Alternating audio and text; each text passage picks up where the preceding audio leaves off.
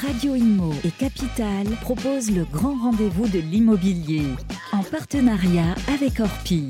Une émission présentée par Guillaume Chazoulière et Sylvain Lévy-Valency. Bonjour à toutes et à tous et bienvenue dans ce 42e numéro du Grand Rendez-vous de l'Immobilier. On est très heureux de vous retrouver pour cette euh, nouvelle saison, répondre à vos questions, vous donner les meilleurs conseils. C'est bien l'objet de notre émission. Alors, ça fait déjà cinq saisons avec euh, notre ami Guillaume Chazoulière que nous animons cette émission, la plus appréciée aussi avec les équipes de Capital et de Radio Imo. On est ravis d'être avec vous. C'est parti pour ce 42e numéro. Salut Guillaume. Bonjour Sylvain, et pour ce 42e numéro, on va parler crédit immobilier, et notamment de ces fameux taux d'usure qui font tant parler depuis, depuis septembre. Avec nous pour en parler, donc pour évoquer ce sujet, euh, Olivier Landrevie, euh, président de CAFPI, courtier en crédit immobilier. Merci euh, Olivier Landrevie. Je rappelle qu'effectivement vous êtes le président de CAFPI, beaucoup écouté en ce moment puisque vous êtes bougé.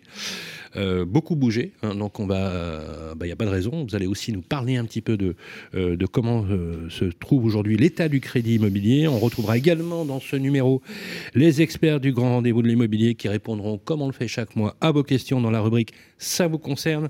le point juridique de l'ANIL avec notre chère amie Roselyne Conan qui fera un focus aussi sur les conseils et bien sûr notre partenaire Orpi pour ce mois d'octobre, nous ferons un petit tour dans les régions. On va parler un petit peu euh, d'immobilier et notamment de Paris. Voilà, c'est parti pour ce 42e numéro du grand rendez-vous de l'immobilier. À tout de suite.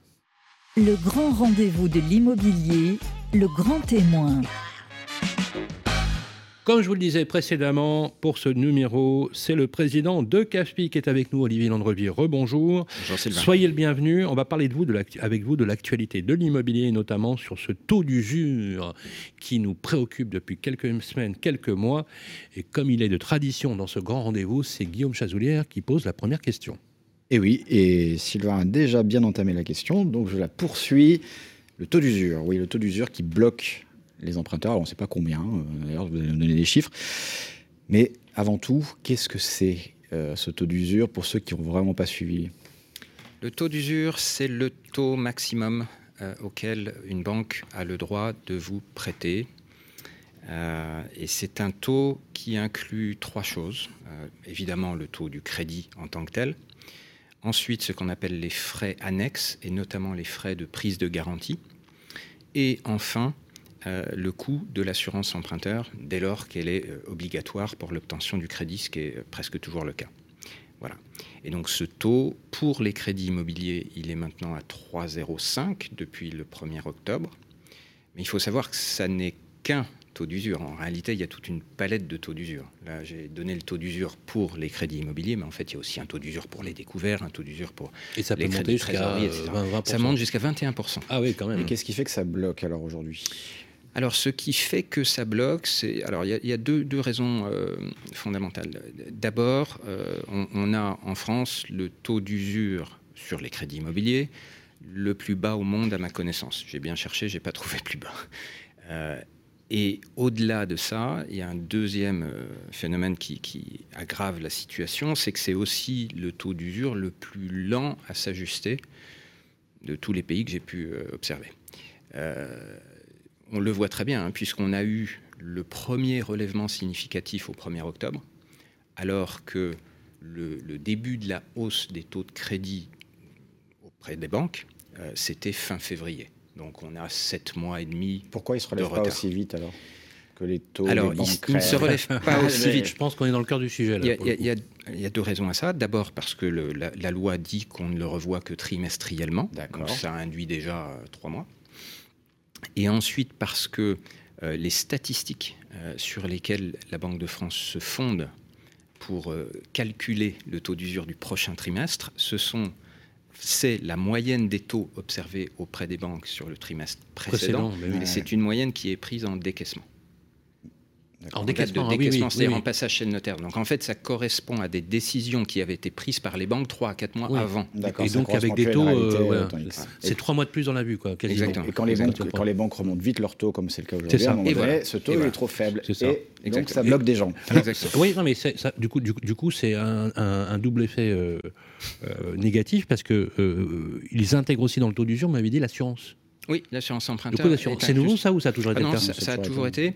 Alors, en fait, ce qui se passe, c'est que euh, le- le- la France, euh, dans, dans son, le texte sur le taux d'usure, a choisi de, de se caler sur la notion de TAEG. Donc en fait, Ouais, c'est taux le TAEG global, qui est ça testé et c'est lui qui ne doit pas dépasser le taux d'usure. Et comme le TAEG, lui, inclut le taux d'usure, on se retrouve, euh, le coût de l'assurance, on se retrouve dans cette situation. Alors, je peux tout à fait comprendre que le coût de l'assurance soit intégré au TAEG. C'est important parce que ça permet la comparabilité des offres. Ça. En fait. Donc ça, ça, je je pense qu'il ne faut pas le remettre en question. Mais en revanche, avant de tester si on dépasse ou pas le taux d'usure, il me semble qu'il serait juste de, de corriger le TAEG du coût de l'assurance. Parce que le coût de l'assurance, en fait, il ne dépend que de paramètres personnels. Il dépend de votre âge, de votre santé. Mmh. euh, euh, voilà. Et donc, à vouloir inclure le coût de l'assurance dans Mmh. ce mécanisme, euh, qui est censé être un mécanisme de protection, on finit en fait par créer des effets d'éviction qui touchent justement les personnes plus âgées Mmh. ou qui ont des problèmes de santé. D'éviction, vous êtes gentil. Moi, je pense même d'exclusion, euh, si on, on peut le dire comme ça, parce que c'est vraiment euh, paradoxal. Parce que euh, si encore ça avait un impact sur le- la- les modalités économiques de la situation, pas vraiment, puisqu'il y a des situations économiquement tout à fait gérables en termes de risques hein, et d'évaluation des risques, mais Bien à sûr. cause de cet élément-là, ils sortent automatiquement. C'est le, le- le presque le injuste, mot hein. que vous avez utilisé, et je ne voulais pas souffler, euh, c'est exactement le mot que j'ai utilisé moi dans le, le bureau du gouverneur de, de la Banque de France il y a quelques semaines. Je lui ai dit, Monsieur le gouverneur, le, le taux d'usure à 15% sur les découverts ou à 21% sur, sur certains crédits de trésorerie, c'est bien sûr un taux d'usure qui protège et c'est conforme à la à l'esprit Parlons du pas trop texte. technique parce que là, les gens ne nous suivent peut-être plus euh, Mm. parlons dans le concret, euh, Mm. parce que là, je- le grand public nous Mais- écoute. ouais. Hein Oui, oui, oui. Mais le taux d'usure à 3%, ou à l'époque c'était même 2,5% Mm. sur les crédits immobiliers, ça c'est un taux d'usure qui exclut. Guillaume, euh, vous avez souhaité aussi savoir, est-ce que cette situation euh, va s'améliorer d'ici Non, la fin de je l'année voudrais savoir Oui, maintenant, oui, concrètement, Oui, euh, oui. les profils. Parce qu'on en a parlé, mais qui sont les plus touchés aujourd'hui subi ces Ouais, effets d'éviction. Voilà. Bah, pour moi, les plus jeunes et les plus vieux. D'abord, un, un chiffre. Mm. Il y a une bataille de chiffres. C'est combien de dossiers qui sont aujourd'hui re- C'est très difficile recalé. à chiffrer. Moi, ce que Alors, on chiffre ce- pas. Ce que j'ai vu, si, si, je peux vous donner un chiffre. Ce que j'ai vu du des profils. du 1er juillet à fin septembre, c'est que chez CAFPI, quand on présentait 10 dossiers à nos partenaires bancaires, il y en a 4 qui revenaient avec dépassement de taux d'usure. D'accord. Voilà. C'est qui ces Mais ça ne veut pas dire, j'ai bien dit, c'est 10, pré- c'est- c'est 10 présentations ou 4 présentations. Mais un même client, on va peut-être présenter une première fois, Bien, à une avoir banque un et refus. une autre. présenter une deuxième fois, avoir encore un refus. Et comme on ne lâche jamais rien, c'est le métier de courtier, la c'est- troisième fois, on va peut-être finir par trouver une solution auprès d'une c'est autre les banque. clients les plus fragiles, ceux qui. euh, Alors, ce sont C'est d'abord, c'est d'abord l'âge. L'âge est le premier critère qui vous met en difficulté sur le taux d'usure. Euh, il était devenu très difficile euh, au-dessus de 45 ans Ah, de, de trouver des solutions, euh, sauf à faire du taux révisable. Après, il y, a- il y a des astuces, on en parlera peut-être, mais, Mm. mais sur du taux fixe, il était devenu très difficile au-delà de 45 ans. Euh, donc ça, c'est le premier critère. Et puis ensuite, à, à l'autre bout du spectre, pour ceux qui, qui- qui sont plus jeunes et qui n'ont pas de problème de santé, mais en fait, en fait, il faut bien se rendre compte que trois grands réseaux bancaires sur huit euh, se sont, s'étaient déjà mis euh, sur la touche à cause du taux d'usure, parce que prêter à perte, ça ne les intéresse pas. Et du coup, cette réduction de l'offre fait que les réseaux qui restent n'ont pas non plus capacité à Les tout absorber, Les banques. les banques. Et donc, elles deviennent plus sélectives dans les, les profils qui les intéressent. Et du coup, le petit primo-accédant de 25 ans, euh, couple de En fonctionnaires, termes de risque, il n'est euh, pas. qui n'a ouais. pas d'apport, Voilà. Ça les fait pas rêver, donc ils, ils vont garder leur cartouche pour d'autres clients. Parce qu'on ne peut pas lui proposer un taux intéressant qui passe en dessous du taux d'usure, c'est ça C'est ça le truc On, on a, assez intéressant aujourd'hui Parce que. Non, mais sans concret, c'est bien ça le, le truc. c'est bien ça. J'ai un taux plafond et je ne peux pas prêter. Et si je ne suis pas un très bon client, je ne peux pas lui faire un- une assez bonne offre Comment on contourne tout ça quand même? Est-ce qu'il y a des possibilités de contourner Il y a des astuces. il y a des astuces. Alors la, première chose, je l'ai dit implicitement, c'est de faire le, tour des banques. C'est-à-dire il ne faut pas se décourager au premier euh, refus pour dépassement de taux d'usure. Hein. Euh, il faut savoir qu'avec la hausse des taux depuis le début de l'année, on a retrouvé des écarts assez forts d'une banque à l'autre. Donc ça mérite vraiment de, comparer. Euh, ensuite, il y a l'assurance emprunteur. Vous savez que le coût de l'assurance emprunteur peut être très variable. On va en parler dans selon où, à qui on s'adresse. Euh, et donc, on peut la négocier d'entrée Bien sûr. Ah oui. oui. bien sûr, bien sûr. On, peut aussi le faire en cours de vie du crédit, mais ça, ça, ça, ne résoudra pas le problème du taux d'usure. Le taux d'usure, il est mesuré à l'entrée. Et donc, si on a une première offre qui est très marginalement au-dessus du taux d'usure, bah, en, creusant un peu plus la question de l'assurance emprunteur et en faisant un peu de shopping, on peut tout à fait réussir à repasser en, dessous du taux d'usure. Mmh. on a vu des situations. Donc en fait, il y, a quand même, il y a quand même des solutions pour euh, et des astuces euh, pour. Euh, Ensuite, pour contourner. Et ça, c'est l'avantage de, de, faire passer, de passer par un courtier, quoi. C'est vous qui l'avez dit. Non, non, non, mais, non, mais Merci, mais, Sylvain. Non, non, non, non mais c'est l'avantage. Non, mais très concrètement, puisque j'ai vécu, j'ai vécu la même situation. Donc, euh, effectivement, euh, euh, on a un nom de la banque, forcément, elle n'a pas de marge de manœuvre. L'avantage du courtier, c'est que vous avez un réseau, même si c'est réduit, hein, parce qu'apparemment, il y a plusieurs réseaux bancaires qui ne sont plus du tout sur ces marchés-là. Ouais. Et est-ce que ça, ça a amélioré la performance de nos dossiers pour Oui, bien sûr, bien sûr. Mais on a vu beaucoup de clients venir nous voir après un premier refus. On peut leur dire, en direct, ne pas, les un courtier. Bien sûr, bien sûr. Il y a quoi d'autre comme, astuce alors, à part euh, alors, l'assurance euh, Sinon, euh, bah, pour, des clients qui ont de beaux revenus, il y a la solution de raccourcir la durée du crédit. Ah, vous le faites aussi. Parce que oui, bien sûr. Enfin, on, le, conseille. Ah, Parce que, évidemment, si vous demandez un prêt à 15 ans, la banque va vous proposer un taux plus bas qu'à 25 ça, ans. C'est un, peu sûr que ça, parce que encore faut-il pouvoir. Voilà, c'est ça. Encore faut-il pouvoir sans dépasser le taux d'endettement de 35%. Donc, c'est un jeu de contraintes. Même si on a des beaux revenus le problème de l'auto Il y a une possibilité de dérogation sur euh, le 35% de taux d'endettement. Par contre, on ne peut pas déroger au taux d'usure. Hein. Ça, c'est pour tout ça, c'est la loi. Ça. Bien sûr, bien sûr. Ensuite, euh, vous avez le taux révisable capé, toujours capé, hein, donc plafonné. Ça, c'est le, pas prendre le retour, j'entends dire ça, il y en a quelques-uns qui reviennent. Et alors ça reste marginal hein, sur le marché, ça reste marginal, c'est peut-être 3-4% du marché, mais c'est vrai que ça avait disparu. Et il y a une solution encore plus rare, il n'y a que deux banques régionales qui le font aujourd'hui, mais qui est excellente selon moi, et je prêche pour que ça se diffuse, c'est ce qu'on appelle le taux mixte. Donc vous partez sur un taux initialement fixe pour une durée que vous choisissez entre 6 à 10 ans. Et éventuellement révisable. Du coup, vous avez un taux fixe qui est beaucoup plus bas qu'un taux fixe à 25 ans. Mhm. Et ça n'est que à la fin de cette période que vous basculez sur du révisable capé. Et comme statistiquement euh, les biens en France se revendent au bout de 8 ans, mhm. ça veut dire qu'en mmh, fait, vous, aurez... Alors quand vous dites capé, euh, parce que moi j'ai l'âge d'avoir connu des taux d'intérêt à 16%, est-ce que ça veut dire que si on a une augmentation de l'inflation, ça veut dire que dans 10 ans par exemple, dans, le, celui qui a pris un taux euh, mixte avec un, plafond fixe sur les 8 premières années, il peut se retrouver du jour au lendemain de passer par exemple, je sais pas moi, de 4 à, à, à 14 quoi. Non, non, les, plafonds, ils sont fixés soit à un point, soit à deux points au-dessus de l'Euribor euh, du moment où vous signez.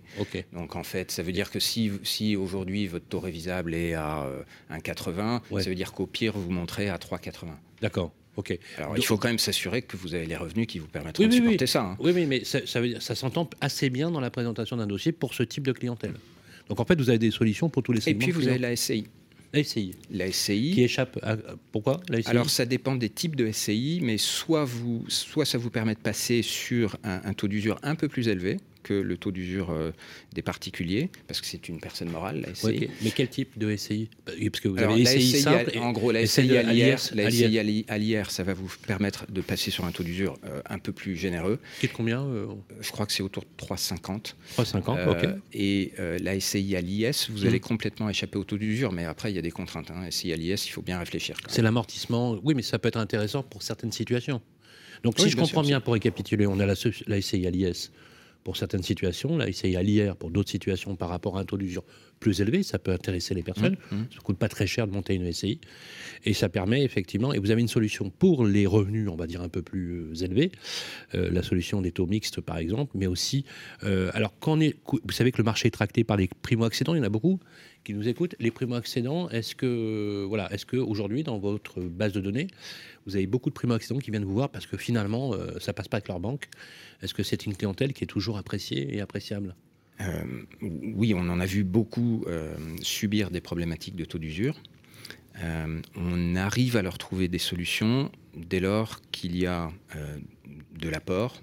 En dessous de 10%, c'est quand même très compliqué. D'accord. Minimum 10% d'apport. D'accord. Ah, il peut y avoir des exceptions, hein, mais, 10%, c'est quoi? C'est les frais de notaire et... Oui, en gros, c'est ça. et et des, belles perspectives de progression de revenus. Oui, c'est évidemment plus facile pour l'interne en médecine que pour ah euh, le, jeune professeur. Ces blocages, donc euh, on va passer au reportage juste après, mais une dernière question, ces blocages liés au taux d'usure, ça peut durer encore longtemps? Alors d'abord, ce qu'il faut dire, c'est que ça, c'est, ça, c'est, elles se sont allégées ces, mmh. ces tensions euh, au 1er octobre avec le premier relèvement significatif qu'on a eu, euh, donc qui était un relèvement de 0,48%. Bon. Euh, donc ça a permis de il, repasser. Il a, combien actuellement le taux d'usure? 3,05. 3,05. Et relèvement parce qu'il a pris en compte des. Application de la formule mathématique. Voilà, c'est mathématique. Euh, voilà, donc il a pris en compte les, les, hausses passées. C'est ça. C'est le reflet des ah, hausses des banques du début d'année. Et donc ça peut continuer en novembre, ça peut continuer en décembre? Non, non, ça n'est qu'une fois tous les trois mois. Donc ah maintenant, c'est eh fini jusqu'au 1er janvier. Il va falloir tenir avec ce taux-là jusqu'au 1er janvier. Et c'est là qu'est la difficulté parce que les taux pratiqués par les banques, eux, continuent à remonter. Beaucoup plus vite. Dans les dix jours qui ont suivi, on a eu des hausses de taux annoncées par tous les partenaires bancaires qui étaient comprises entre 0,30 et 0,40. Donc vous voyez qu'on a déjà consommé les, deux, Non, pas tout à fait, mais les deux tiers de l'oxygène a, été consommé. Donc on, on est quand même mieux aujourd'hui qu'on ne l'était au mois de septembre. Mais en revanche, on n'est plus qu'à une augmentation des taux de banque euh, de retrouver une situation de blocage telle qu'on l'avait connue en, Alors, on prépare toujours un reportage. Euh, on va au contact des Français pour leur poser un certain nombre de questions, mais aussi des professionnels euh, chaque mois. Guillaume, vous avez rencontré Olivier Le Gallo, le directeur général du courtier Magnolia que je connaissais d'ailleurs quand il était directeur marketing de Sologer. Comme quoi, il y a toujours une succession. Et on a... Vous avez parlé avec lui de d'assurance et de mise en concurrence de l'assurance. On en parlait tout à l'heure et il paraît que ça va beaucoup mieux. On l'écoute. Depuis début septembre, la loi Lemoine offre un réel appel d'air à la mise en concurrence de l'assurance emprunteur. Quel premier bilan en tirez-vous? Effectivement, c'est même plus qu'un appel d'air. On peut dire que c'est une petite révolution dans le marché de l'assurance emprunteur, puisque il y avait déjà eu plusieurs tentatives dans ce marché d'essayer de libéraliser un marché qui est très largement détenu par les banques. Aujourd'hui, on estime que 85% du marché était tenu par des assurances portées par la banque. Donc en fait, il n'y a pas de concurrence. Et lorsqu'il n'y a pas de concurrence, évidemment, les prix sont beaucoup plus élevés. Aujourd'hui, avec euh, cette euh, loi Lemoine, c'est plus de 6 millions de foyers français qui peuvent facilement et à tout instant changer leur assurance de prêt. C'est-à-dire qu'aujourd'hui, vous et moi, si vous avez souscrit une assurance, enfin un crédit et une assurance de prêt il y a quelques mois, il y a quelques années, vous pouvez très facilement aller sur des sites comme, euh, comme manuela.fr et euh, en toute simplicité changer euh, l'assurance de prêt. Donc l'engouement il est énorme, c'est exceptionnel puisque finalement le buzz et le bouche à oreille est énorme. Dès lors que vous avez gagné plusieurs euh, dizaines de milliers d'euros en fait assez facilement, vous en parlez à votre entourage. C'est exceptionnel également parce que c'est probablement la mesure de pouvoir d'achat la plus efficace. Vous savez aujourd'hui on vous parle beaucoup de mesures anti-inflation, de mesures de, réduction de vos coûts, mais la plupart des mesures proposées sont des, mesures qui, qui nécessitent un changement de votre comportement. Par exemple, rouler moins, par contre, chauffer moins. Dans le cas de l'assurance emprunteur, c'est la vraie mesure où vous pouvez économiser énormément chaque mois euh, sans aucune dégradation de votre qualité de service, sans aucune dégradation de votre produit, puisqu'on réduit les prix en offrant le même niveau de garantie. Donc c'est vraiment la mesure de pouvoir d'achat de cette rentrée. Quels sont les profils d'emprunteurs qui profitent le plus de cette mise en concurrence actuellement? Euh, En fait, j'ai l'impression que tous les profils aujourd'hui sont concernés. D'ailleurs, on voit alors évidemment le gros hein, des profils qu'on rencontre, c'est évidemment des, euh, foyers ou des, ou des couples hein, qui ont investi il y a quelques années euh, avec un emprunt autour de 200, 250 000 euros, 300 000 euros. Ils ont acheté une maison, un appartement, donc on voit beaucoup. Pour, vous donner comme une illustration du type d'économie hein, sur, ce, sur ce genre de profil, un couple qui emprunte environ 250 000 euros en changeant leur, leur, assurance de prêt et en passant par des, des courtiers ou des comparateurs, ils peuvent diviser par deux ou par trois le coût de leur assurance. C'est-à-dire que c'est à peu près une économie moyenne constatée de 20 000 à 30 000 euros sur l'exemple que je viens de susciter, c'est-à-dire 250 000 euros d'emprunt, 20 ans. Donc 25 000 à 30 000 euros d'économie, mine de rien, c'est 100 à 150 euros d'économie chaque mois sur toute la durée de votre crédit. Donc euh, l'économie, elle est vraiment euh, euh, substantielle, énorme. Et ce qui nous étonne également depuis, depuis le 1er septembre, c'est que ça concerne également des profils qui ont des encours de crédit beaucoup plus importants. On a vu des demandes sur des encours de 600 000 euros, 800 000, plus d'un million d'euros. Et là, l'économie, elle peut s'envoler. On parle d'économies qui peuvent dépasser les 60 000, 80 000, 100 000 euros d'économie sur la durée de prêt. Quels conseils donner aux nouveaux acheteurs afin qu'ils profitent eux aussi de cette libéralisation du marché? Alors Effectivement, là, on parlait surtout des gens qui ont déjà un, contrat et une assurance de prêt. On les, incite effectivement à, challenger, hein, de regarder sur nos sites l'économie qu'ils peuvent faire. Pour les nouveaux emprunteurs, j'ai envie de dire qu'il y a deux, il y a deux situations. Euh, vous savez, il y a ce fameux taux d'usure qui embête tout le monde, euh, tout le marché depuis quelques mois. On sait qu'aujourd'hui, si euh, le, taux d'usure est trop contraignant, même s'il a été un petit peu augmenté récemment, il est trop contraignant, je conseille vraiment les nouveaux emprunteurs à d'abord aller voir un courtier, ne pas forcément faire confiance à leur banque, mais aller voir un courtier pour challenger le coût de leur, de leur crédit, et essayer de faire une délégation d'assurance, puisqu'en passant par une délégation d'assurance, vous allez réduire le coût de votre assurance, et donc vous facilitez euh, la possibilité de passer sous ce fameux taux d'usure. Donc ça, c'est le premier conseil. Le deuxième conseil qu'on peut faire peut-être, c'est euh, euh, de ne pas s'inquiéter. Si vous n'avez pas de problème de taux d'usure, vous pouvez prendre le crédit auprès de votre banque, prendre l'assurance, et en fait, le mois suivant, vous pouvez tout de suite changer votre assurance. C'est-à-dire que éventuellement, dès le mois M plus 1, vous pouvez, si c'est compliqué pour vous de négocier l'assurance de prêt, le mois suivant, n'hésitez pas, vous allez sur des comparateurs et, voir les, économies que vous pouvez faire. Euh, on est de retour sur le plateau du grand rendez-vous de l'immobilier. Euh, alors, les conseils, Olivier Landreby, première réaction, effectivement, il y a un levier apparemment très concret pour réduire ces mensualités en utilisant de façon ingénieuse l'assurance euh, sur des plateformes, y compris Magnola, mais toutes les plateformes qui proposent le service et de courtage en crédit. Réaction? Oui, oui, je confirme, il y a une forte demande, tout le monde le voit. Euh, on avait fait un sondage, nous, euh, au mois de juin, en prenant des Français dans la rue. Hein. parmi euh, les personnes sondées qui avaient un crédit immobilier en cours, il y en a 54% qui spontanément avaient entendu parler de la loi Lemoine et projetaient d'aller faire leur shopping pour essayer de réduire le coût de leur assurance emprunteur avant la, fin de l'année. Donc c'est un gros marché, effectivement. Donc du coup, vos courtiers, votre réseau, a intégré cette information comme étant aussi l'une des astuces possibles pour améliorer et optimiser les dossiers, mais aussi pour réduire les mensualités. Est-ce que les banquiers accèdent facilement la délégation d'assurance, Olivier? Euh, on a beaucoup d'auditeurs qui nous écrivent, qui nous disent oui, euh, mon, mon, banquier m'a fait comprendre que si je souscrivais le crédit, euh, il fallait que je souscrive l'assurance. C'est la loi, donc quand on est bien informé et qu'on connaît ses droits, le, banquier est bien contraint de, de l'accepter. Il ne peut pas conditionner l'octroi du crédit au fait que vous preniez l'assurance chez lui plutôt qu'ailleurs sur le marché. Maintenant, c'est comme tout, il faut être bien informé et faire valoir ses droits. Est-ce que les clients qui passent la porte de vos agences vous disent oui, euh, parce qu'avec mon banquier, je me trompe fâché, etc. L'assurance, est-ce que c'est un sujet ou il n'y a plus de sujet Ça arrive. Ça arrive. Ça arrive. Guillaume? Bon, on passe à la suite. Voilà. Bah, merci beaucoup, Olivier Landrevi. Président de CAFPI, vous restez avec nous pour euh, la deuxième partie de l'émission qui arrive tout à l'heure. Et dans une minute, on va laisser la place à nos experts. On se retrouve tout de suite après un tout petit peu de pub. Le grand rendez-vous de l'immobilier revient dans un instant. Vous et moi, on se connaît bien. On se voit tous les jours. Vous pouvez trouver que j'ai du charme, que je suis un peu démodé ou trop isolé. Je suis capable de faire rêver comme d'empêcher de dormir. Mais même quand je ne suis pas là, on parle de moi. Et s'il arrive que l'on me quitte, c'est toujours bon de me retrouver. De m'avoir, tout simplement. Je suis l'ancien, l'actuel, le prochain. Je suis le bien, celui que vous voulez acheter, vendre, louer ou faire gérer. Orpi, des femmes et des hommes pour votre bien. Le grand rendez-vous de l'immobilier, ça vous concerne. Eh bien voilà, nous nous retrouvons sur notre plateau pour ce 42e numéro. Ça vous concerne, première partie attendue chaque mois. Mmh. Les questions, c'est vous qui les posez et on vous y répond en direct avec toujours l'ami Vincent et bien sûr toujours Guillaume Chazoulière à, nos côtés. Comment ça va Ça va très bien. Bonjour Sylvain, bonjour Guillaume.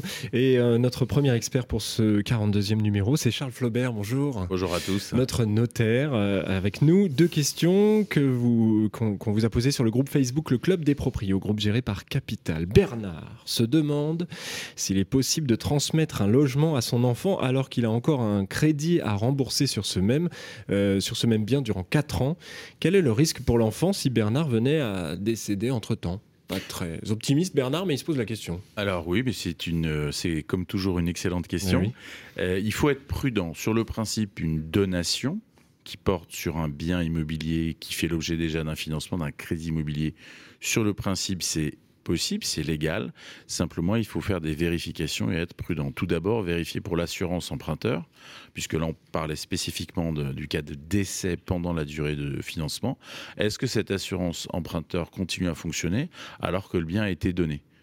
Il faut vérifier les conditions de, l'assurance, puisque c'est une, c'est une, évidemment un point extrêmement important. Et puis après, il faut vérifier euh, les conditions de l'offre de prêt. L'offre de prêt de la banque autorise-t-elle cette donation? Et est-ce que cette donation n'est pas, euh, ne, n'entraînerait pas ce qu'on appelle une cause d'exigibilité anticipée, c'est-à-dire que la banque pourrait demander la totalité du capital et des intérêts? Probablement, euh, il convient, enfin probablement, c'est, c'est pas possible sans l'accord de la banque. Donc soit on a une garantie hypothécaire. De toute façon, il faut l'accord de la banque. La banque donnera éventuellement son accord pour transférer l'hypothèque sur un autre bien. Euh, par exemple, un autre bien qui appartient déjà à Bernard. Ou alors, on a euh, une garantie qui est une garantie dite crédit logement, cautionnement mutuel. Et dans ce cas-là, là aussi, il faut demander l'autorisation de la société de caution pour transférer ce bien. Donc, dans tous les cas, interroger l'assurance, la banque mmh. et également euh, le, euh, la société de caution, si jamais il y a une hmm. société de caution. Donc il faut euh, faire des vérifications préalables. Mais sur le principe, c'est possible. À noter, un point fiscalement très intéressant, c'est que si le débiteur devient le donataire, donc celui qui reçoit, dans ce cas-là, on peut déduire la valeur euh, du capital restant dû, l'emprunt restant, de la mmh. valeur du bien. Ce qui fiscalement est intéressant, puisque si on a par exemple un appartement qui vaut 100 000 euros, s'il reste 50 000 euros euh, de crédit, dans ce cas-là, la valeur réellement transmise, c'est la valeur net, hmm. donc le brut moins le capital restant dû, ça donc, fait donc une assiette de taxes de 50 000 euros, ce qui est intéressant fiscalement. Dans tous les cas, il faut faire des vérifications, mais c'est un dossier important. Peut-être que si on est dans une perspective de donation alors qu'on fait un achat, on peut éventuellement réfléchir dans ce cas spécifique de achat, financement, donation, pourquoi pas une SCI au moment de l'achat, c'est hmm. peut-être plus simple. Euh, la donation peut être simplifiée avec une SCI, un prêt qui est souscrit par la SCI au moment de l'achat. Voilà. Voilà pour les réponses à Bernard. Euh, une question de Claire. Elle cherche à acheter une maison. Dans les annonces, que ce soit celle des agences ou celle des particuliers, il y a la mention suivante DPE non fourni ou non soumis à DPE. Qu'est-ce que ça signifie, Charles Flaubert? Alors, euh, alors, là, on change complètement de sujet, donc on est dans les diagnostics techniques. Dieu sait que c'est important, le DPE, notamment avec les, conséquences sur la location, on peut le rappeler les biens classés F ou G sont à éviter ou en tous les cas, il faut savoir si on va pouvoir améliorer euh, leur classement. Je reviens sur votre question. Donc, DPE non fourni euh, ou DPE non obligatoire, en réalité, la, la question. Donc, il y a des cas où le DPE n'est pas obligatoire. Par exemple, pour les monuments historiques par exemple, pour les biens qui sont des annexes isolés, des petits bâtiments isolés, on mmh. a euh, dans le jardin de sa maison un petit euh, un bureau de moins de 50 mètres carrés, petit, dans ce cas-là, il n'y a pas de DPE. Des biens sans chauffage, ou alors des biens industriels ou commerciaux, dans ce cas-là, le DPE n'est pas obligatoire. Ça, c'est le premier cas. Le deuxième cas, c'est plus embêtant, c'est on doit fournir le DPE, mais il n'est pas fourni. Alors, euh, j'ai envie de dire, c'est pas possible, puisque c'est pas légal. Eh c'est obligatoire. Mmh. le propriétaire, le vendeur, en cours euh, des sanctions qui sont des sanctions pénales même, puisqu'on peut avoir des, euh, notamment des amendes, donc c'est obligatoire. Alors, euh, un bémol peut-être, c'est que parfois le propriétaire est entre guillemets de bonne foi, mais il a besoin pour faire établir ce diagnostic de performance énergétique d'éléments qui sont communiqués par le syndic de l'immeuble quand nous sommes en copropriété, notamment les consommations de fuel ou de gaz. C'est-à-dire que le diagnostiqueur ne peut pas établir ce diagnostic de performance énergétique s'il n'a pas eu les éléments du syndic. Ben, dans ce cas-là, il convient que le, le diagnostiqueur relance euh, le syndic, qu'il obtienne ces éléments et on ne pourra pas euh, recevoir de promesses euh, ou de vente, mm. bien évidemment, sans ces diagnostics. Donc il faut attendre d'avoir les éléments. À noter peut-être un dernier point, c'est que en matière de, de diagnostic de performance énergétique, si jamais il est erroné, parce qu'il peut, être, il peut avoir des erreurs, être entaché d'erreurs. Si mm. jamais le propriétaire a fait appel à un diagnostiqueur régulièrement enregistré, certifié, mais qu'il y a des erreurs qui ont été commises, ce n'est pas la responsabilité du propriétaire qui est de bonne foi, mais du diagnostiqueur qui est engagé, c'est très mm. important. Merci beaucoup, Charles Flaubert. Euh, on retrouve votre étude à Saint-Maur. Saint-Maur-des-Fossés, absolument. Saint-Maur-des-Fossés, en banlieue parisienne. Charles Flaubert, notre notaire. On vous retrouve très bientôt et on se retrouve euh, tout à l'heure avec notre avocate. Merci absolument. On va enchaîner avec notre super avocate pour les conseils que vous attendez tous les mois. Merci, Charles Flaubert. On se retrouve tout de suite après. Le grand rendez-vous de l'immobilier, Orpi Territoire avec Orpi. Salut à tous, toujours dans ce 42e numéro accompagné de mon complice Guillaume Chazoulière. Comment ça va Guillaume Ça va très bien. Voilà, on s'était dit Guillaume que cette année nous allions faire le tour des territoires. On va rester un petit peu à Paris avec nos amis de chez Orpi. C'est cette séquence Orpi Territoire et nous avons le plaisir d'accueillir sur le plateau Nathalie Latour. Bonjour. Bonjour Nathalie. Bonjour. Bonjour. Alors Nathalie, vous êtes, euh, c'est Orpi Montsouris, à côté du parc Montsouris. Exactement. Oh, qu'est-ce que c'est joli. Très. C'est magnifique. Vous êtes installé rue Bobillot, exactement. Exactement. Un quartier magnifique. Euh, première question, euh, Nathalie. Bon, Paris, c'est un peu compliqué toujours hein, quand on veut faire des analyses de prix. Paris, c'est le marché irrationnel en France, par, définition. J'avais connu un, professionnel de l'immobilier qui s'appelait Gaston Pelou, qui était le, Louis Gaston Pelou, qui est l'inventeur des, SCPI, qui disait Moi, je, Paris, c'est trop compliqué, c'est pas rationnel. Et pourtant, je vous propose qu'on fasse un petit focus un peu global sur les prix parisiens. On voit que Paris, bah, les prix se tassent. Est-ce que vous confirmez cette tendance? Alors, je confirme un peu cette tendance, puisque les, les prix se tassent, mais légèrement, en fait.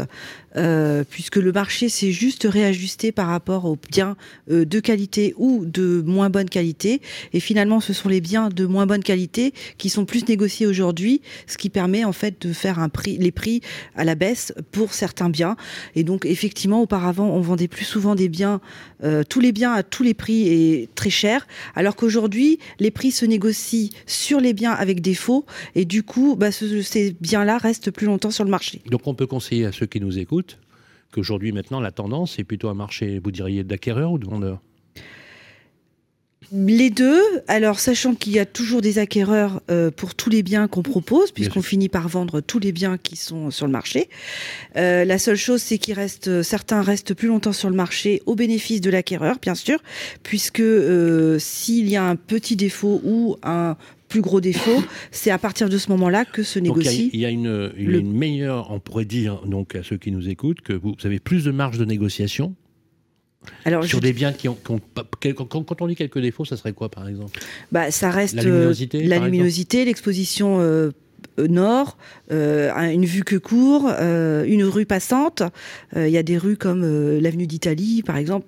Ah pour le 13e, c'est quand même très bruyant. Ah Donc voilà, ça, ce sont des biens qu'on peut donner avec un défaut. La seule chose, c'est que notre métier d'agent immobilier, c'est l'estimation au plus juste prix afin de pas surestimer le bien, puisque notre méthode qui s'appelle actuellement l'étude comparative de marché nous permet de vraiment cibler le bien par rapport à ce qu'il est et dans son marché. Donc notre métier à nous d'agent immobilier, c'est d'estimer au plus près du prix de l'acquéreur ce bien le bien qui est proposé à la vente. Et c'est en ça que nous apportons nos compétences et notre connaissance du marché. C'est très clair.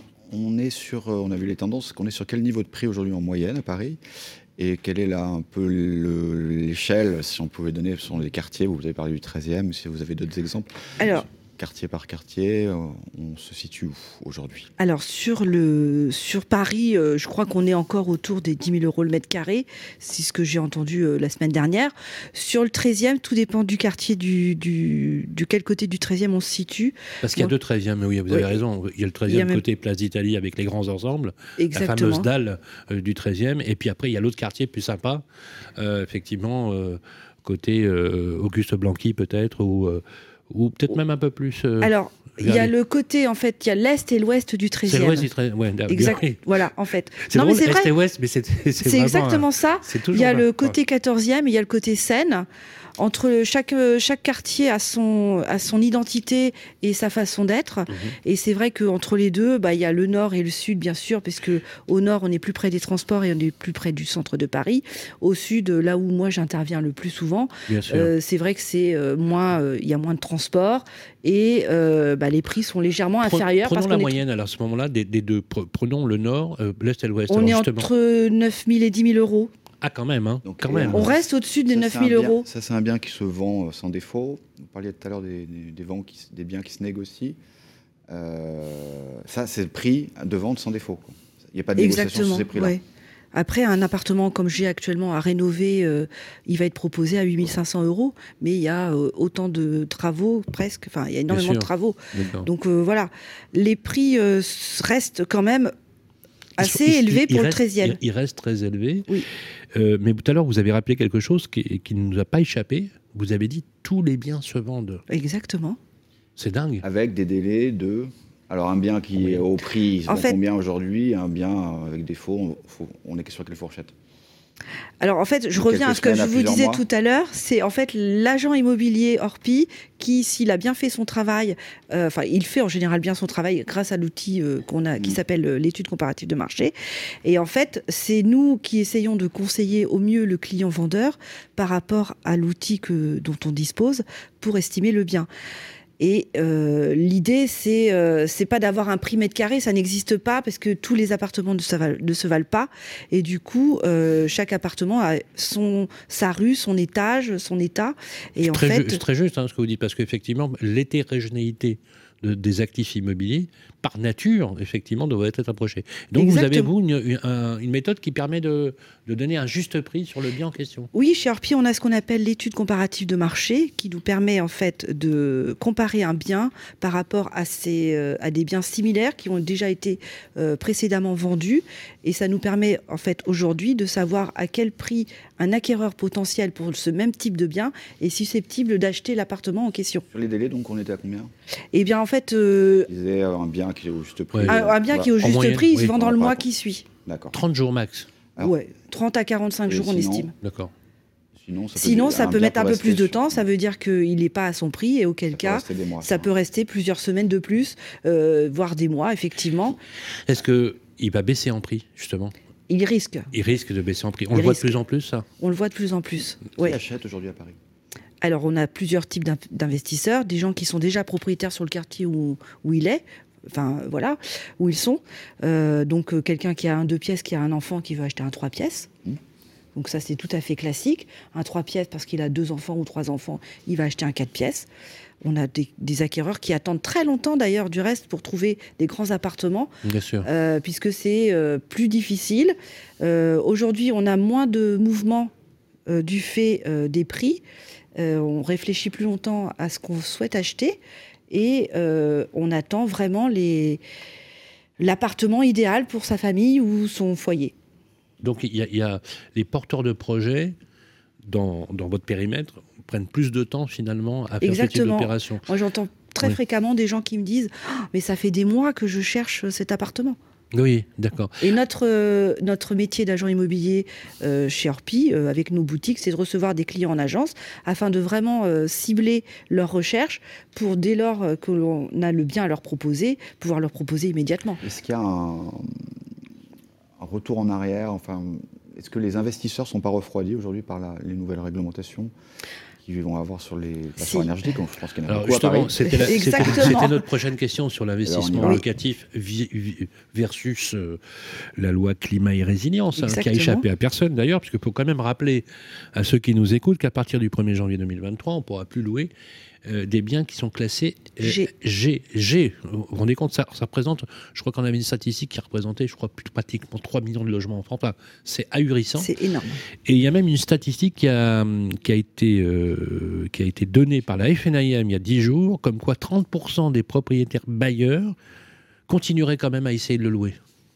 Alors. Donc vous, c'est quoi votre constat? Moi, mon constat, c'est mon constat, c'est effectivement qu'il y a beaucoup de logements qui sont classés G. Ceci étant, il y a quand même des possibilités d'amélioration dans un certain nombre d'entre eux. Ah oui, à condition de faire les travaux. Exactement. Ah euh, ensuite, euh, les investisseurs ne souhaitent absolument plus acheter tout ce qui est F et G avec certitude, eux, s'il y a des possibilités d'amélioration, à savoir une isolation par l'extérieur, qui est possible dans certains bâtiments, mais pas par, tous, ah puisque euh, on ne va pas euh, défigurer un immeuble haussmanien avec une isolation vous, vous, vous dire que l'investisseur, il part du principe qu'il fait forcément une isolation par l'extérieur bah, oui, parce que pour éviter euh, la perte par les ponts thermiques, la, perte d'espace et la perte par les ponts thermiques que sont les fenêtres, les, paliers et tout ça, euh, si on isole par l'intérieur, c'est bien, mais c'est pas suffisant parfois. Eh oui, bien sûr.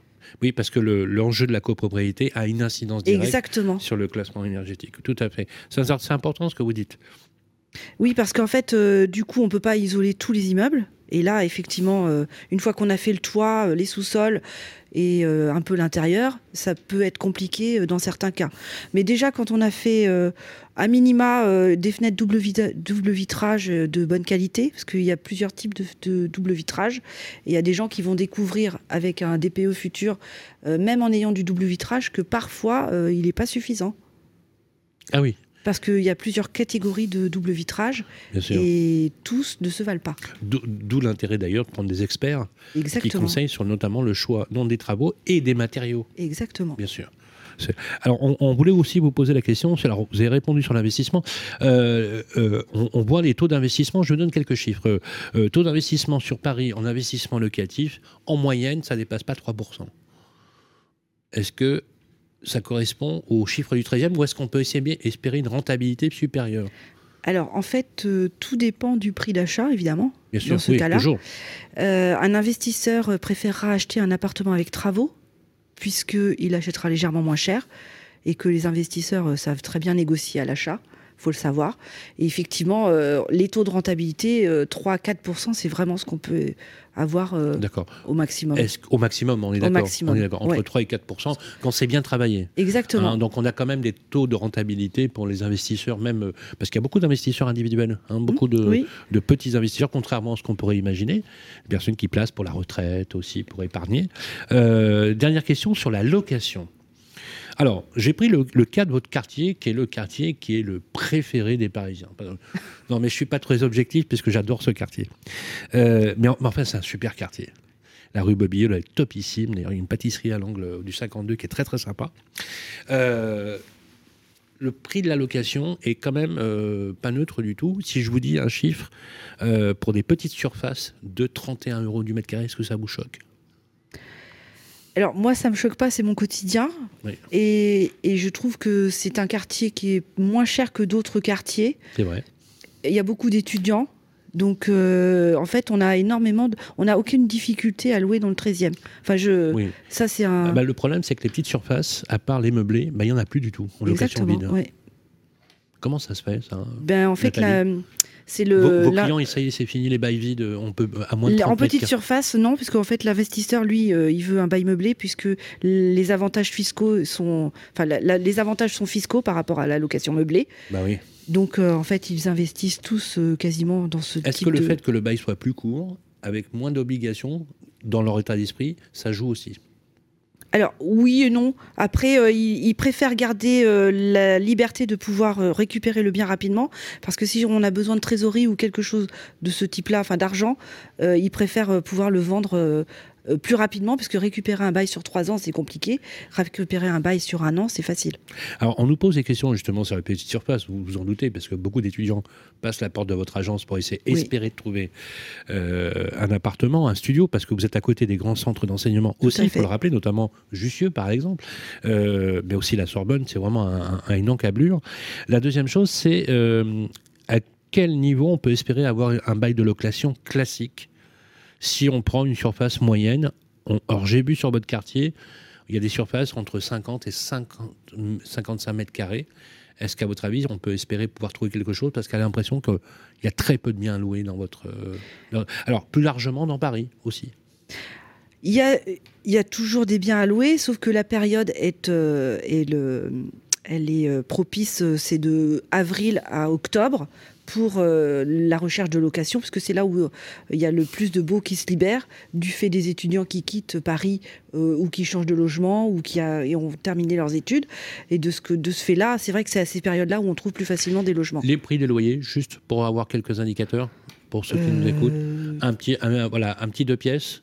Un, petit, deux, pièces, on les trouve autour de 1000, 1200 euros, selon la taille, entre 35 et 45 mètres carrés.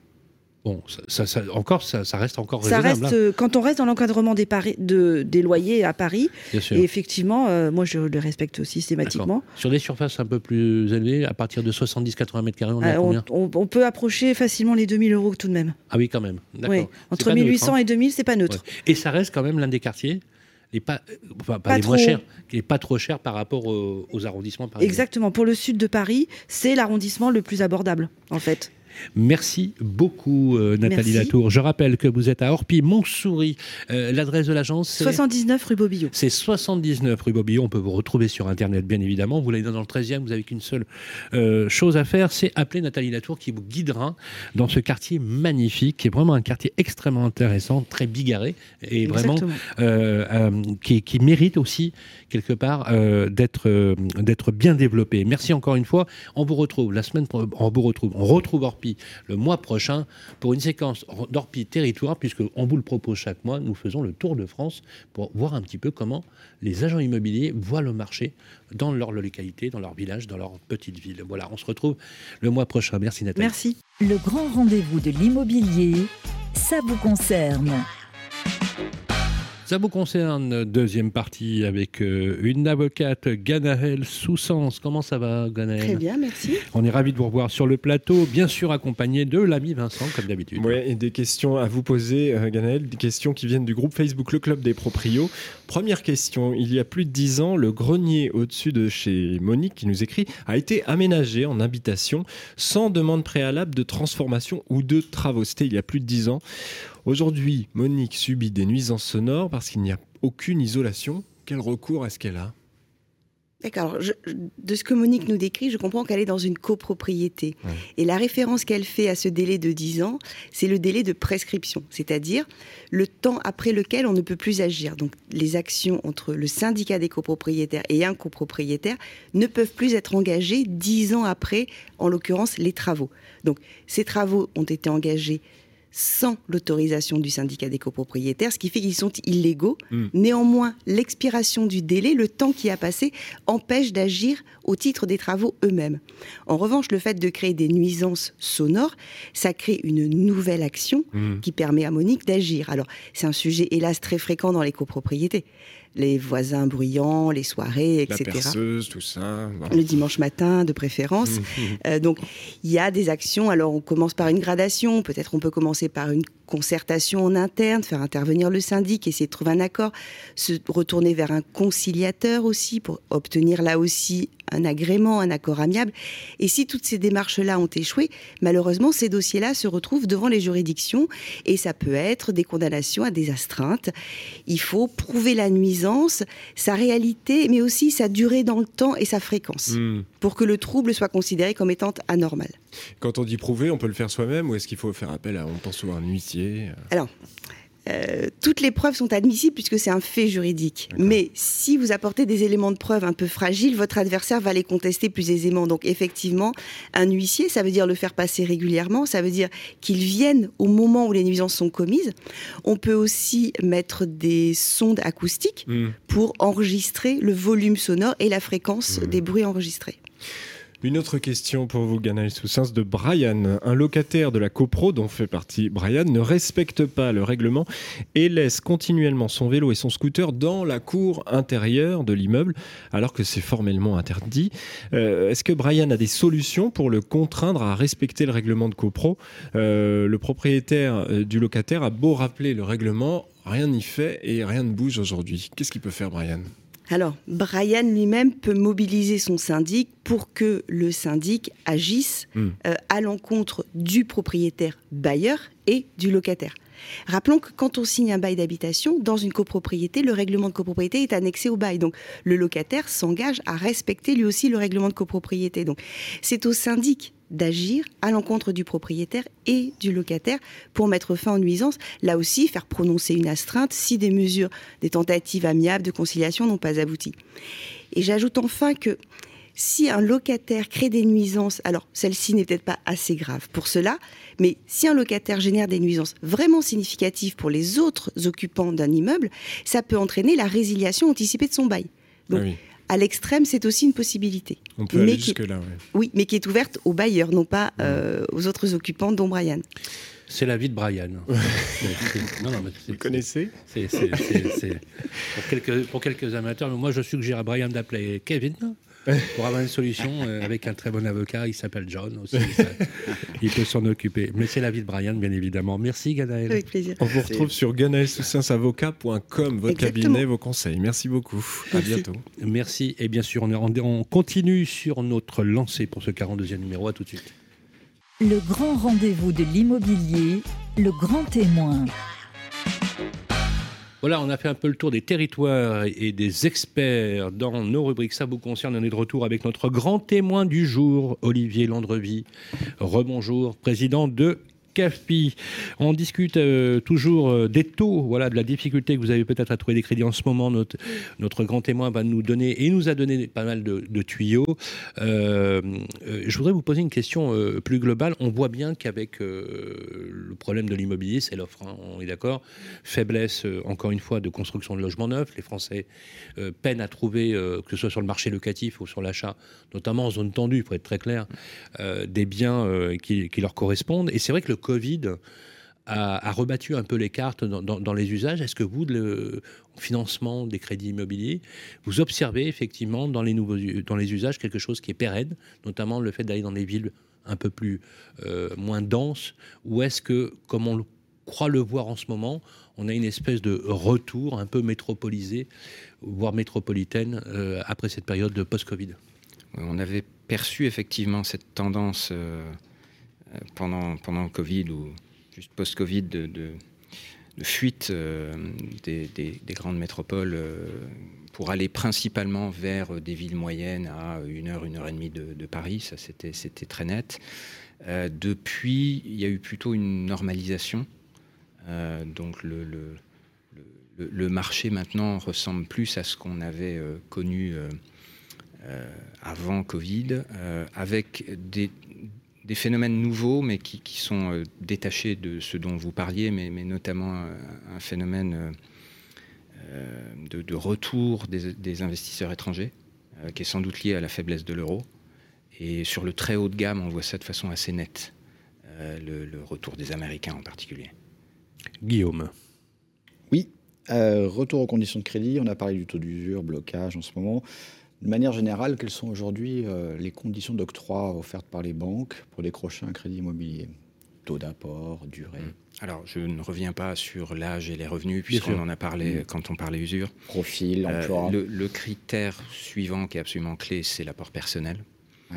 comme, comme je le disais, en dessous de 10%, c'est difficile de discuter. Euh, en moyenne, maintenant, on a passé la barre des 20%. Quand même. Hein.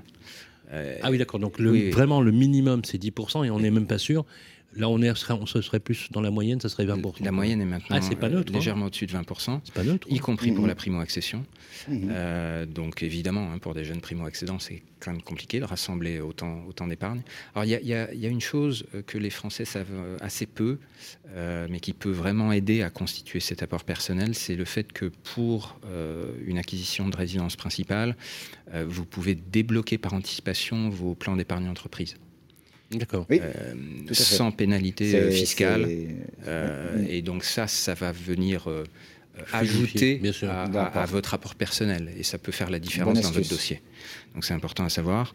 Euh, ensuite, il y a ce fameux critère euh, du taux d'endettement euh, inférieur à 35%, qui a été introduit par les normes du, Haut Conseil à la stabilité financière. Donc les, votre charge de remboursement mm. ne doit pas dépasser 35% de vos revenus. Est-ce que les banques ont une latitude? On, avait parlé de 20% des dossiers sur lesquels elles, avaient du mou. C'est toujours le cas? C'est toujours le cas, mais sauf que cet espace lui-même est un espace, c'est pas un vrai espace de liberté. D'accord. C'est-à-dire dans ces 20 dossiers sur 100, il y en a 16 qui doivent être de la résidence principale. Ah, d'accord. Euh, il n'en reste que 4 pour du locatif ou de la Sur les 16 euh, dossiers qui font partie de ce fameux 20%, est-ce qu'ils peuvent aller un peu plus haut en taux d'endettement? C'est possible? Oui. Est-ce qu'on peut en, voir à 40, 42% oui. D'accord. Oui, on peut.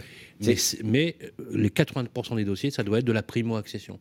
Donc c'est quand même un coup de pouce qu'on peut... Non, j'ai pas dit de la primo de, la résidence principale. Ah, la, ah oui, pardon, la résidence principale. Oui, parce qu'effectivement, ça peut être. Euh, donc, quelque part, ça, démontre aussi que le HCSF, outre euh, ses recommandations, permet aux banques, pour 20% de leur dossier, d'être un peu plus flexibles. Au 20%. Ça, voilà, pour, pour, les, profils. La, difficulté, pardon, la difficulté, Sylvain, euh, c'est que ce 35%, quand les taux étaient à 1%, on arrivait à peu près à vivre avec. Hein, avec les marges de dérogation, ça allait, à, ça allait à peu près. Ça ne créait pas de vrai blocage. Mais euh, quand vous passez de taux à 1% à des taux à 2%, votre charge de remboursement, elle, augmente de 10%. Donc, la même personne qui, et le même projet qui était à 35% de taux d'endettement il y a un an avec un financement à 1%, passe plus. Aujourd'hui, avec un financement à 2%, mécaniquement, le 35% devient un 39%, 38,5%. Ah oui. Ah et, du coup, je, pense que c'est ça qui va sans doute nécessiter qu'on assouplisse un peu la copie. on, va revenir sur, les profils pour ceux qui nous écoutent, sur euh, euh, justement ces, fameux, ces fameux niveaux de revenus. Euh, est-ce qu'un primo-accédant aujourd'hui, ou les dossiers qui vous arrivent, les gens ont revu leur dossier du style Là où je voulais acheter un trois pièges, j'en achète que deux, ou euh, je m'éloigne un peu plus, euh, ou est-ce que vous avez vu arriver concrètement des dossiers revus et corrigés? Je prends un exemple, celui que vous nous avez donné, celui qui par exemple passait à 35% il y a un an avec tel taux. Est-ce que lui, finalement, il conserve son idée, il est toujours porteur du projet, mais revu à la baisse ou plus éloigné? Est-ce que vous, vous avez des éléments à nous donner là-dessus? Alors, on voit ces situations-là, oui, on, on, commence à voir ces situations-là, mais on ne peut on ne peut pas dire qu'elles soient causées par le taux d'usure, pour le coup. Mm. Elles sont causées par la remontée des taux. Oui, oui, oui. mécaniquement, la remontée des taux mais crée une tension dans, le marché immobilier. Oui, mais c'est ce qu'on voulait vous poser aussi comme question complémentaire. Ça ne va pas s'améliorer, euh, Olivier Landrevi. Vous, l'avez dit d'ailleurs. Vous, l'avez dit, ça va, on ne va pas revenir à des taux de 1 point. Donc, est-ce que, est-ce que, oui, vous l'avez dit. C'est mm. de toute façon, voilà, vous avez été très clairvoyant et même assez lucide hein, quand on y réfléchit bien, parce qu'on vous a entendu un peu partout. Euh, ça va glisser jusqu'où on peut. Alors, on a une inflation à la fin de l'année qui sera aux environs de 8%, euh, Olivier Landrevi, environ? En France, je crois qu'on est à 7, mais en Europe, on est à 10. 10%. Est-ce que ça veut dire qu'on verra des taux, euh, peut-être à la fin de l'année, à 4, 5, 6% Est-ce qu'on verra des taux s'envoler? Peut-être, voilà, dans le prochain semestre, début 2023, on s'attend à des chocs? Pas de boule de cristal, mais, mais selon moi, la, Banque Centrale Européenne, parce qu'en réalité, c'est elle qui dicte un, bah, elle a sorti l'artillerie lourde, là. Hein, Alors, pas tout à fait. Elle a été beaucoup plus douce que la Banque centrale américaine. Ah oui, beaucoup, beaucoup plus douce. Et justement, ça, finit par causer un problème. C'est ça qui a causé la dépréciation de l'euro. Et à chaque fois que l'euro se déprécie, on importe une nouvelle vague d'inflation, puisque tout ce qu'on achète à l'extérieur, on l'achète en dollars. C'est clair. Donc, euh, je pense que la Banque centrale européenne a, a consommer toute la, marge de manœuvre qu'elle avait par rapport à ça. Et maintenant, elle va être obligée de, suivre et d'enchaîner tous les mois les hausses de taux parce que sinon, l'euro va se déprécier encore plus. Un point pratique sur les taux aujourd'hui, justement. En moyenne, 20 ans, on peut espérer combien? En moyenne, 25 ans, on peut espérer combien? Aujourd'hui, En ce moment, en, octobre, depuis euh, la révision des barèmes bancaires, on est autour de 2,20, 2,30 après négociation. Sur 20 ans Sur 20 ans. Sur 20-25 ans. D'accord. Sur 20-25 sur 25 ans, on sera à 2,20 de 30, plutôt de 30. De 30. En sachant que ces taux. des profils évidemment, mais, en, moyenne. Vu l'augmentation des taux, à la fin de l'année, il est probable que ces taux soient, soient revus. Est-ce qu'on peut prendre un point de plus? Euh, alors, on ne pourra pas prendre un point de plus mécaniquement à cause du taux d'usure. C'est ça. En réalité, avec un taux d'usure à 3,05, ça veut dire qu'au-delà de 2,45, 2,50, la banque ne pourra plus prêter. Donc, mais c'est très dangereux comme vision des choses parce que du coup, on peut se dire, mais ce taux d'usure nous protège, il va empêcher les banques de remonter leur taux. C'est l'impression qu'on a. Oui, mais vous savez, on ne fait pas boire un cheval qui n'a pas soif. Revenons sur le pratico-pratique. Euh, ça, on va pas faire le. Ok. Euh, euh, on voulait parler des prêts à taux zéro, voilà, Pratico-pratique. Ça, c'est une aide quand même à mobiliser. Vous la soufflez à vos primo-accédants. Il paraît que ça revient en force. ils la connaissent. non, ils la connaissent. Elle est efficace. Encore? Oui, très efficace. Elle est, en fait, elle est d'autant plus efficace que les taux euh, des banques remontent. Un, prêt à taux zéro, euh, quand les taux de crédit sont à 2,30, euh, c'est bien plus intéressant que quand les taux de crédit étaient à 1% ah en, valeur relative. Donc, nous, on, sensibilise à ça. Après, il y a des critères, il faut remplir un certain nombre de critères. Comment hein. ça fonctionne Juste pour rappeler à ceux qui nous écoutent, c'est le prêt à taux zéro C'est extrêmement complexe. Ah, c'est comme tout en France. c'est extrêmement complexe. vous avez des zones. 30 secondes le, territoire français a été quadrillé en différentes zones, donc vous avez des zones éligibles, pas éligibles. Et en fonction des zones, vous avez des critères de revenu maximum euh, qu'il ne faut pas dépasser si vous voulez être éligible. Et, voilà. il y a un autre dispositif moins connu, mais, mais, très intéressant aussi, qui est le prêt action logement. Oui, qui est pour les salariés. Qui est un prêt, voilà, pour les salariés du privé. Pour les salariés du privé. Un prêt qui peut se monter jusqu'à 40 000 euros. Absolument. Euh, qui coûte 0,5% de taux. Donc là aussi, euh, par les temps qui courent, ça redevient intéressant. Euh, et qui est là encore sous condition de, ressources, donc c'est plutôt pour des, salaires euh, modestes. et ce qui est très intéressant, c'est que c'est aussi considéré ensuite par la banque auprès de qui vous demanderez le prêt complémentaire comme de l'apport personnel en fait. Donc ça vient aussi résoudre votre problème d'apport personnel. Oui, oui, c'est Action Logement Service, en fait, euh, du groupe Action Logement qui fait office un peu de, banque, euh, qui est financé par la PEC, la participation à l'effort de construction. Et, pour ça, il faut être effectivement euh, dans le giron d'Action Logement, c'est-à-dire entreprise éligible, quel que soit le nombre de salariés, en fait, aussi. Extrêmement intéressant. Il faudra qu'on fasse aussi une information là-dessus. C'est 40 000 euros et c'est pas si compliqué que ça à monter le dossier quand on compare, par exemple, au taux, après, au taux auto avec zéro. Euh, prêt à taux zéro, je vais y arriver. Euh, Guillaume, euh, vous vouliez poser une question aussi sur le taux qui influence les règles du taux d'endettement avec le HCSF. On en a parlé. Donc, voilà, on, a, tout dit. CAFI.fr, c'est le, le bon réflexe pour trouver un courtier. Vous avez, vous avez un maillage territorial, je crois que vous avez combien d'agences? 250 agences. Voilà, donc vous êtes partout. Vous êtes partout. On peut, voilà. Donc on peut repérer, se géolocaliser sur le site en trouvant le courtier près de chez vous. Bon réflexe avec CAFI.fr. Un grand merci à vous, Olivier Dandrevire, président de CAFI, d'avoir pris le temps de répondre à nos questions très pratico-pratiques. J'espère qu'on a répondu à celles dont vous vous posez pour l'acquisition de votre premier bien ou la revente éventuellement. On va retrouver effectivement euh, tous les services du courtier sur CAFI.fr. C'est le leader français d'ailleurs du courtage immobilier euh, en prêt immobilier et en rachat de crédit. Et on va passer tout de suite maintenant au conseil juridique de la NIL avec notre euh, super chroniqueuse, Roselyne Conan. À tout de suite. Le grand rendez-vous de l'immobilier, le point juridique de l'ANIL, l'Agence nationale pour l'information sur le logement. Le grand rendez-vous de l'immobilier, c'est maintenant avec euh, nos amis de l'ANIL et, j'ai le plaisir d'accueillir euh, Bonjour Roselyne. Je rappelle que vous êtes directrice générale de l'ANIL. Euh, on va faire un zoom sur le nouveau formulaire du diagnostic social et financier, le DSF. C'est une étape qui est obligatoire. Euh, alors, dans le cas de toute procédure euh, judiciaire avant l'audience qui vise à la résiliation d'un bail d'habitation pour motif d'impayé locatif, d'abord, ma chère Roselyne, qu'est-ce que c'est que le fameux DSF c'est un document hein, qui est réalisé par un intervenant euh, social ou juridique, ou les deux, euh, qui est désigné localement par euh, le plan départemental d'action pour le logement et l'hébergement des personnes défavorisées. donc ça sera soit effectivement un intervenant du conseil départemental, de la CAF ou une agence départementale d'information sur le logement. Alors, il n'est pas nouveau, hein, ce, DSF. précédemment, il s'appelait Enquête financière et sociale. Et euh, il existe, il est, il est utilisé. Et aujourd'hui, en fait, il est l'aboutissement d'une longue construction depuis 1999 et plusieurs textes réglementaires sont venus, les législatifs sont venus en définir le contenu. Et aujourd'hui, ce qui nous intéresse, c'est que on a un arrêté, euh, un arrêté du 23 août 2022 qui vient définir le euh, modèle type de ce diagnostic, donc via un, CERFA, donc c'est un document qui est nomenclaturé que tout le monde va pouvoir utiliser.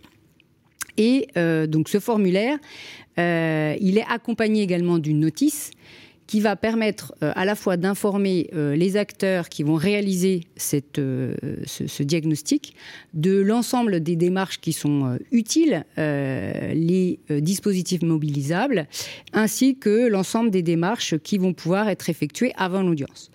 Pourquoi? Parce que ce diagnostic, il est établi pour le juge, il lui est remis avant l'audience et il vise à éclairer la situation du locataire qui est en situation d'impayé. Euh, il a euh, alors pourquoi avoir effectivement euh, mis en place ce formulaire unique? C'est justement pour éviter les inégalités de traitement entre les, justiciables devant les, les, juridictions civiles, parce que en fonction de la localisation, euh, on n'utilisait pas forcément le euh, même type de document et les informations qui étaient euh, contenues à l'intérieur pouvaient légèrement varier. Donc, grâce à ce nouveau texte, on a ce formulaire type qui est organisé en huit grandes rubriques donc qui vont comprendre la situation du locataire, donc son identité, son adresse, etc.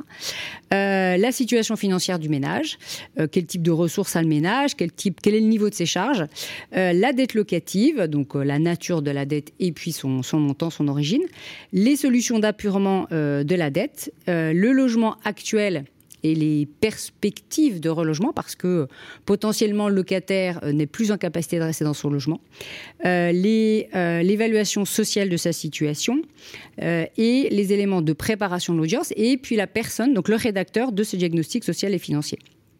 Alors, ce qu'il faut retenir, c'est que ce diagnostic, la réalisation de ce diagnostic, c'est une étape obligatoire, indispensable, euh, qui euh, est réalisé donc avant l'audience, mais uniquement pour les procédures qui visent à résilier le bail pour cause d'impayé de loyer. C'est-à-dire qu'on n'aura pas de diagnostic en cas de procédure qui était engagée sur la base d'un problème de trouble de voisinage ou euh, la résiliation de bail à la suite d'un congé délivré par le, le bailleur, par exemple, pour vendre. Donc ce diagnostic, il est remis au juge.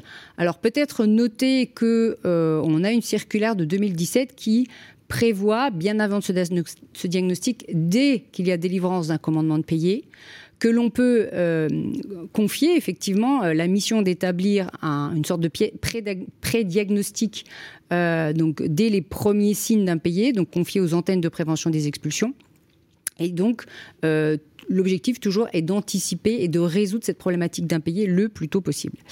Donc, comme j'expliquais, le DSF, donc, il est remis au juge, euh, qui va lui permettre d'évaluer la situation financière du locataire et puis d'apprécier s'il est en capacité euh, de mettre en place, de, pouvoir respecter un plan d'appurement de sa dette, ou si euh, finalement la résiliation du bail est, l'issue euh, unique euh, qui est ouverte au juge.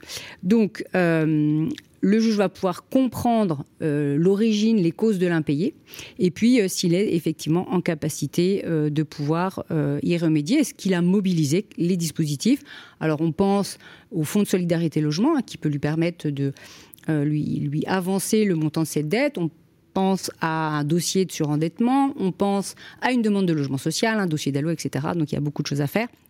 Ce qui est important et ce qu'il faut retenir, c'est que euh, pour les bailleurs, comme pour les locataires, il est important et indispensable de répondre euh, aux sollicitations pour l'établissement de ce diagnostic.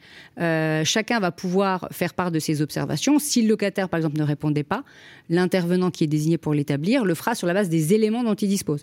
Et les observations du bailleur seront bien sûr euh, portées en annexe de ce document. Et c'est important pour le juge de comprendre eh finalement l'ensemble des éléments qui vont étayer ce dossier. Et je le rappelle, hein, les agences départementales d'information sur le logement sont là pour expliquer, informer, orienter autant les locataires que les bailleurs qui sont confrontés à une situation d'impayé. Donc surtout, n'hésitez pas à les mobiliser, à poser des questions, même si on est en période en trêve hivernale. Il est toujours euh, le moment de réagir, puisque voilà, c'est pas au moment où euh, on peut euh, mettre en effectivement en application une décision de justice et qui prononce par exemple l'expulsion qu'il faudra réagir. Il faut réagir immédiatement. Des solutions existent, n'hésitez pas à les mobiliser. Merci Roselyne, on a tout appris effectivement sur ce fameux DSF. Rendez-vous le mois prochain. Et maintenant, on va se retrouver pour la troisième partie de Ça vous concerne avec notre ami agent immobilier. Et on parlera euh, d'immobilier euh, au sens propre. C'est Yann Cahill pour Batignolles Immobilier. À tout de suite. Le grand rendez-vous de l'immobilier, ça vous concerne. Ça vous concerne, troisième partie avec euh, un agent immobilier, et pas des moindres, l'un des plus meilleurs agents immobiliers de France. et oui, parce qu'on vous propose chaque mois, mais oui, c'est vrai, on vous propose chaque mois les meilleurs experts euh, qui sont choisis scrupuleusement par notre ami Vincent. Oui, avec euh, Yann Cail, donc agent immobilier à Paris, dans le 17e. Bonjour Yann, Batignolles Immobilier. Une première question de Xavier.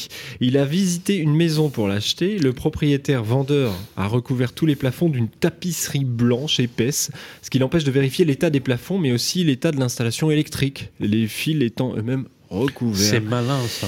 Et eh oui, mais qu'est-ce qu'on peut conseiller du coup à notre euh, acheteur, à Xavier Tout est caché. Euh, puisque tout est caché, est-ce qu'il peut demander quelque ah chose? On a la réponse dans la question. Tout ah. est caché, c'est-à-dire qu'effectivement le risque, c'est le fameux vice caché. Alors, s'il y avait un agent immobilier, la recommandation immédiate, c'est évidemment de prévenir le vendeur que si on ne sait pas ce qu'il y a derrière et qu'il y a quelque chose qui ne va pas, il y a un risque lié au vice caché puisqu'il est vraiment caché. Même si euh, il est dit que les vices cachés ne sont pas garantis, sauf qu'il est caché quand même s'il est caché pour le, pour le vendeur. Hmm. Ça veut donc dire que la recommandation, c'est de prévenir le vendeur, dit écoutez, il y a un risque de vis caché. Moi, j'ai besoin de voir, donc bah, il faut enlever la tapisserie. Hein. Donc on peut le demander comme ça. Même si les diagnostics électriques permettent aussi de vérifier quand même l'état de l'installation. Mais il y a un vrai sujet sur le vis caché, donc il euh, faut faire attention et, recommander et suggérer euh, fortement d'aller voir ce qui se passe derrière parce qu'il peut y avoir des, surprises. Tu, imagines, euh, tu ouvres le, tu achètes comme ça, tout le plafond, tu as une galère pas possible. Mm. Mais ça arrive, moi j'ai un notaire qui me disait dernièrement que effectivement les, les, combles, dans les combles il y avait du, de la laine de verre, les fils étaient en dessous, il y avait un vrai risque de feu en plus, bah les, les, fils n'étaient pas protégés. Euh, donc il faut, il faut faire attention et, mm. puis, et puis quand on est vendeur, euh, se rendre compte qu'il est nécessaire d'être super transparent, parce que ça revient au boomerang. Ouais. Et ça peut être des questions de responsabilité aussi s'il arrive quelque chose. Deuxième question pour vous. Pierre compte acheter un appartement en copropriété, mais le diagnostic indique la présence d'amiante dans la dalle. Qu'est-ce qu'il peut faire C'est original, ça. L'amiante dans la dalle, c'est original. C'est possible, on va dire ça. Euh, ce qui est important de savoir, c'est que euh, depuis 2005, les copropriétés via les syndics ont l'obligation de faire ce qu'on appelle un diagnostic technique amiante dans le but d'identifier, localiser où est l'amiante. Donc ça, il faut s'assurer que ça existe, parce que je ne sais pas comment il a su, mais certainement à travers ce document. Mm. Et euh, le syndic, via euh, le, conseil syndical, a pour responsabilité bah, de regarder surtout l'état euh, de la dégradation, s'il y en a une, et, et, calfeutrer ou, ou enlever, si c'est le cas. Mais il n'y a pas... dans, la, dans la dalle, à partir du moment où elle est recouverte, l'amiante, ça va tout va bien. L'amiante, elle est dangereuse quand elle, elle, devient poussière et qu'on a, qu'on a accès. Si elle est bloquée entre, euh, dans le béton, elle va pas bouger. Donc faire analyser simplement qu'il n'y ait pas de risque. Et puis après, qu'est-ce qu'on peut faire? Ben voilà, euh, c'est aussi. Et prendre euh, connaissance si vraiment c'est le cas à travers les diagnostics. Et si c'était, si l'amiante est accessible, évidemment, euh, hmm. sensibiliser fortement pour rester gentil le syndic de tout de suite faire quelque chose, un coffrage pour qu'il n'y ait plus d'accès euh, à la matière euh, amiantée. Et redites-nous ce document donc des copropriétés. DTA. Le DTA, le DTA qui inclut le diagnostic des parties communes amiantes. Le DTA. Merci beaucoup. Yann, alors vous êtes dans l'immobilier dans le 17e arrondissement. Oui. C'est toujours le moment d'acheter dans le 17e ah oui, j'ai envie de dire oui toujours, parce que forcément Paris, ça reste une valeur sûre, et effectivement, les prix euh, commencent à, se stabiliser, devenir un peu plus accessible qu'avant. On peut, on peut négocier encore un peu? Oui, clairement, je ne peux pas dire non. Je ne peux pas dire non parce qu'il y a des décalages en fonction des cas qui, qui méritent discussion. Merci Yann. Batignol-immobilier.com pour vous retrouver Yann Kael. Merci beaucoup, à bientôt dans le grand rendez-vous. Euh, merci Vincent, et voilà, il est euh, euh, presque temps de nous dire au revoir. C'est bientôt la fin de ce 42e numéro, on se retrouve tout de suite après. Le grand rendez-vous de l'immobilier, Guillaume Chazoulière, Sylvain Lévy-Valency. Et oui, c'est le moment le plus difficile parce qu'il est l'heure de nous quitter, les amis. C'est le, le 42e numéro du grand rendez-vous de l'immobilier. Merci à vous. Vous êtes toujours très nombreux à nous suivre et de plus en plus sur ce rendez-vous qui vous donne les clés pratiques pour vos projets immobiliers, mais pas que. Et on va vous retrouver le mois prochain pour un numéro, euh, Guillaume, qu'on va faire sur la rénovation énergétique. Voilà, on parle de rénovation énergétique, euh, voir comment les aides bougent, euh, ce à quoi vous aurez droit l'an prochain. On se retrouve le mois prochain là-dessus. Et bien sûr, n'hésitez pas également à proposer vos questions et à les poser sur le groupe Facebook Le Club des Proprios qui est géré par Capital. Merci beaucoup Guillaume, merci aux équipes de Radio Imo et de Capital qui préparent et réalisent cette émission.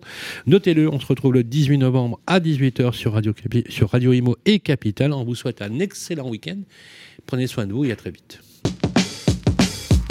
Le grand rendez-vous de l'immobilier, en partenariat avec Orpi. 1350 agences immobilières partout, rien que pour vous.